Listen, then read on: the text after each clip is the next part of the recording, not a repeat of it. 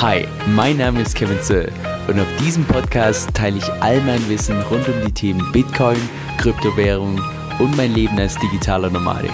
Viel Spaß dabei! Hi Leute, Kevin hier. In dem Video schauen wir uns mal ein bisschen genauer an, warum denn eigentlich Ethereum auf diese Version 2.0 umgestellt wird, wann die Umstellung stattfindet und drittens auch, was das für dich als Investor tatsächlich bedeutet. Aber lass uns wie immer mal ganz vorne beginnen. Ethereum ist primär dafür bekannt, dass es eine weltweite Plattform sein soll für dezentrale Applikationen, sogenannte DEPs. Allerdings hat Ethereum auch schon seit 2017, also rund zwei Jahre nach der Einführung, mit Skalierungsproblemen zu kämpfen, weil eben die Anzahl der Nutzer und die Anzahl der Applikationen Innovation deutlich schneller gewachsen ist, als die Technologie tatsächlich mithalten konnte. Und das hat eben in der Vergangenheit schon dazu geführt, dass erstens manche Transaktionen Tage gedauert haben, bis die tatsächlich ankamen und zweitens auch, dass die Transaktionsgebühren so hoch waren, dass es sich für manche Entwickler schon gar nicht mehr gelohnt hat, auf die Ethereum-Plattform zurückzugreifen. Und genau deshalb wird Ethereum auf diese Version 2.0 umgestellt. Und zwar mit dem Update, was auch unter Serenity bekannt ist. Das heißt, von der Grundfunktion, vom Grundzweck bleibt Ethereum nach wie vor dasselbe. Das Einzige, was das Update tatsächlich löst, ist dieses Skalierungsproblem. Und nicht so, wie man teilweise im Internet liest, dass dieses Update dient, um irgendwie den Stromverbrauch zu reduzieren oder so auch Ethereum gleichzeitig sicher machen.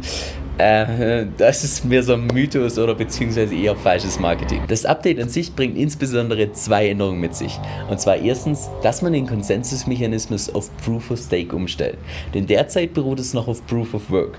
Und Proof of Work bedeutet im Prinzip nur, dass Miner ihre eigene Rechenleistung zur Verfügung stellen müssen, dann irgendwelche schwierigen mathematischen Rätsel lösen, dadurch dann auch entlohnt werden mit einem Mining Reward und so eben diese ganzen Blöcke in der Blockchain bilden. Oder anders ausgedrückt, dass sie eben Strom Strom verbrauchen, um Transaktionen zu bestätigen und das Netzwerk sicher zu halten.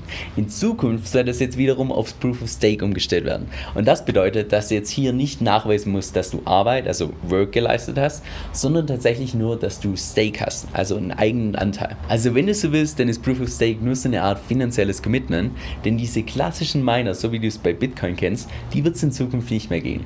Stattdessen gibt es sogenannte Stakeholder, also Leute, die ihre eigenen Coins, ihren eigenen Anteil zur Verfügung stellen und dadurch das Netzwerk sicher halten. Und das hat eben den großen Vorteil, dass die ganzen Blöcke deutlich schneller validiert werden können und dadurch eben deutlich mehr Transaktionen möglich sind. Jetzt was für Nachteile die Umstellung hat, die vernachlässige ich mal an der Stelle. Aber seid ihr dessen bewusst, dass damit eben ein ganzer Rattenschwanz an Konsequenzen mitgezogen wird. Und die zweite große Änderung, die das Update mit sich bringt, ist, dass auf sogenannte Shard Chains umgestellt wird. Weil derzeit ist es beispielsweise bei Bitcoin als auch bei Ethereum so, dass es nur eine Kette mit Blöcken gibt, um die ganzen Transaktionen zu validieren. In Zukunft soll es allerdings so sein, dass es eine Hauptkette gibt, die sogenannte Beacon Chain, und die ist eben primär für die Koordination verantwortlich. Zusätzlich zu dieser Hauptchain, zu dieser Beacon Chain, soll es aber noch ganz viele verschiedene Shardchains geben. Also wenn du so willst, parallele Blockchains. Und das kannst du dir in etwa vorstellen wie so eine Art Schnellstraße. Denn anstatt jetzt nur eine Spur zu haben, wie derzeit bei Ethereum und Bitcoin, wird es dann entsprechend zwei, drei oder wie bei Ethereum ganze 64 Spuren geben. Und das bedeutet wiederum, dass du erstens deutlich mehr Transaktionen machen kannst, weil eben deutlich mehr Blöcke zur Verfügung stellen, wo man die ganzen Transaktionen drin speichern kann. Und zweitens auch, dass diese ganzen Transaktionen deutlich schneller bestätigt werden können. Warum? Warum? Weil man in diesen Blockchains natürlich auch parallel arbeiten kann. Also anstatt dass jetzt alle an einer Kette arbeiten, kann der eine hier arbeiten, der andere hier und dadurch wird das Ganze deutlich schneller bestätigt. Aber wann genau wird jetzt auf Ethereum 2.0 umgestellt? Nun, die Umstellung, die hat sogar teilweise schon begonnen. Denn anstatt jetzt von heute auf morgen alles plötzlich umzustellen, tut man die Umstellung in vier verschiedenen Phasen machen. Die erste Phase, da sind wir schon dahinter. Und zwar wurde im Jahr 2020, Ende 2020 um genau zu sein, diese große Beacon Chain schon implementiert. Ursprünglich war im Übrigen auch geplant, dass die ganze Umstellung bis Ende 2021 fertig sein soll. Das hat sich allerdings herausgestellt, dass es vielleicht ein bisschen zu optimistisch war.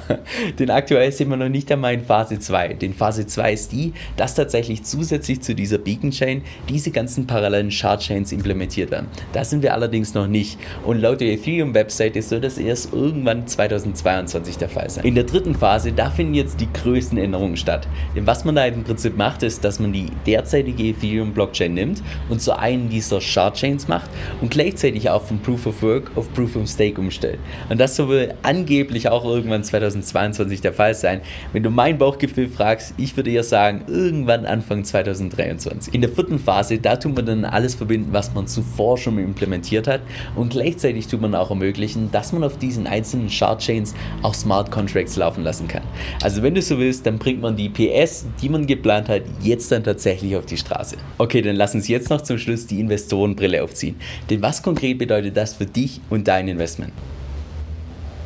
Langfristig wirkt sich das Update höchstwahrscheinlich sehr positiv auf den Preis aus. Warum? Weil dadurch die ganze Plattform an Attraktivität für die ganzen Entwickler gewinnt und dadurch natürlich auch der Nutzen steigt. Jetzt kurzfristig gesehen ist das Ganze enorm risikoreich. Denn warum? Es gab sowas noch nie zuvor. Es ist was komplett Neues, was noch nicht erprobt wurde. Denn in der Praxis heißt natürlich auch jedes einzelne Update, dass nur ein kleiner Fehler im Code ausreicht, dass es irgendeinem Hacker gelingt, da irgendwie eine Lücke zu finden und Geld zu stehlen. Und by the way, das ist auch nicht das erste Mal bei Ethereum. Vor drei Jahren kam es ebenfalls schon mal dazu, da wurden rund 30 Millionen gestohlen und der Preis tschuh, extrem gecrashed. Also kurzfristig gesehen solltest du definitiv eine dicke Haut mitbringen und dich im Worst Case darauf gefasst machen, dass Ethereum so 70, 80 Prozent mal fallen kann. Persönlich bin beispielsweise seit März diesen Jahres nicht mehr in Ethereum investiert und das liegt ganz einfach daran, dass es mir persönlich ein bisschen zu risikoreich wurde. Denn im Vergleich zu Bitcoin, das so stabil dasteht wie noch nie zuvor.